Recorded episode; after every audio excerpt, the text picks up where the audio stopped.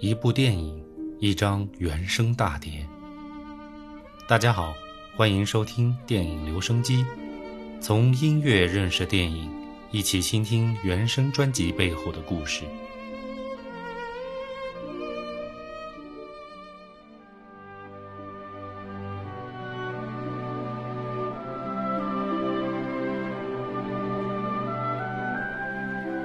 今天我们接着聊宫崎骏和久石让这对黄金组合。那么这一次应上期网友留言的要求，我们来讲讲《千与千寻》这部2001年制作并上映的动画长片。这部动画片一经上映就获得了非常高的赞誉，在国内的豆瓣平台上，经过一百三十多万人的打分之后，拿下了九点四分的超级高分，评价为好于百分之九十九的动画片和奇幻片。我个人也是非常喜爱这部动画作品。上期我们已经说过，宫崎骏的风格是文艺，偏一点神秘主义色彩。再次强调，不要把宫崎骏的动画当作是小孩子的玩意儿。如果说《天空之城》小孩子还能看懂一份纯真的友谊的话，那么在《千与千寻》之中，小孩子就只剩下妈妈抱着打瞌睡的份儿了。虽然故事的主角依然是小女孩，但那只是宫崎骏心中那一份纯真和执着的代言者。为什么会这么说呢？我们先来捋捋这个电影到底要给我们讲述一个什么样的故事。其实，在我看来，这部电影是宫崎骏利用动画电影来把他自己的梦境做了一个还原。想必大家都做过各种光怪陆离的梦，但我相信，唯独也只有宫崎骏能够有能力把梦做成电影来给大家看，并且很自豪地向全世界宣布：看，这就是我的梦。而且，他不仅把梦还原了。还通过故事教会了你应该如何来做人，如何在世俗之中保留一颗真心。就像电影本身的片名一样，影片里的所有人物和事情都有两面性。比如说，千与千寻都是小女孩的名字，一个名字属于真实的世界，另一个名字则属于掉入的异世界。世界也有两个，在真实的世界没有光怪陆离。和爸爸妈妈为了生计从一个城市搬到了另一个城市，但在异世界，所有的东西就没有了逻辑。电车能在水里开，有神仙，有妖魔，还有为这些个神仙服务的洗浴中心。有两个长相一样的婆婆，但一个唯利是图，一个勤劳简朴，等等等等。那么，这些具有两面性的事物全部堆叠在一起之后，到底想要表达一个什么呢？其实我前面已经说过了。就是用一个梦来告诉你，永远保有一份纯真，一颗真心。这也正是宫崎骏是大师，是国宝，作品能拿九分以上的根本原因。因为他的每一个作品都是出自真心，发自肺腑。当然，这也离不开久石让给他的锦上添花。上一期之中，我们已经提到过，久石让和宫崎骏合作的作品非常之多，《千与千寻》是他们合作的第七部作品。要完成好这部作品是非常难的。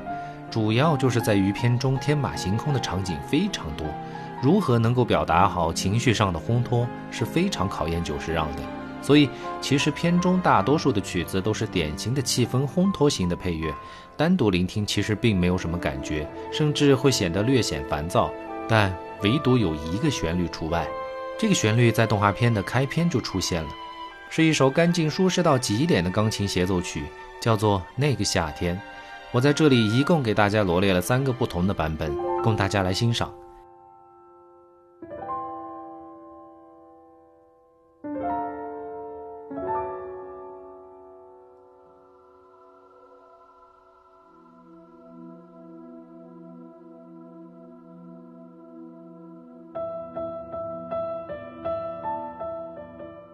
第一个是电影当中的原声配乐，电影的主题曲。电影一上来就用了，配合着青山绿水的画面，非常舒服。用钢琴协奏的方式来表达音乐，能够非常好的让音乐饱满起来。钢琴的音色毕竟显得太过于单薄，有了弦乐的支撑之后，会华丽很多，而且。这首曲子一反日本音乐的常态，没有采用小调的抒情方式，而是尽可能的写成了大调的曲子。所以，当曲子进入高潮之后，抒情的曲风就可以瞬间变成气势十足的风格，非常有意思。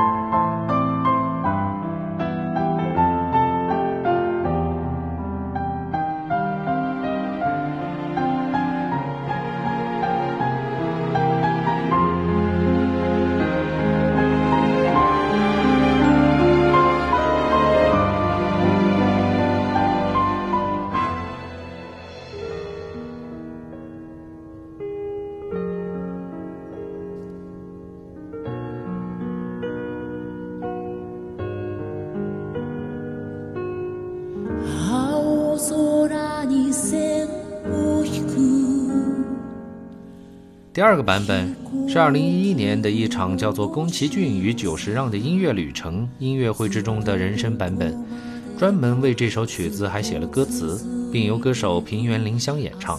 人声的版本目前仅有这一个，别无分号，听起来也是别有一番风味。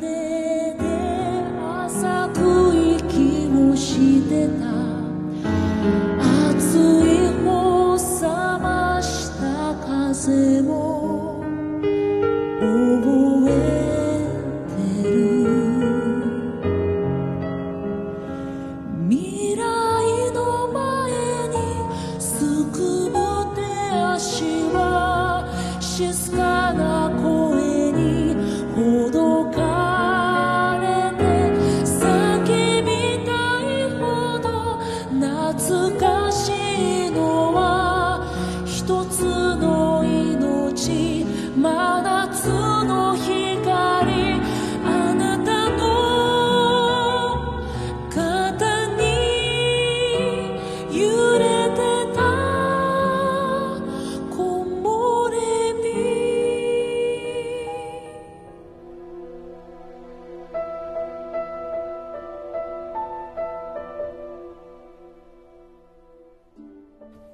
第三个也是我最喜爱的版本，来自2011年出版发行的专辑《久石让的世纪音乐精选》，由老牌古典音乐劲旅伦敦交响乐团演奏，录音也是超一流的。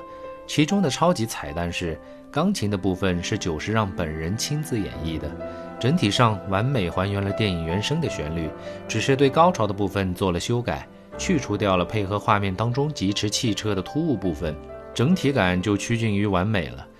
上述的人声版本也是做过类似的修改的，主要还是为了把这一段最好的旋律做成一首完整的曲子。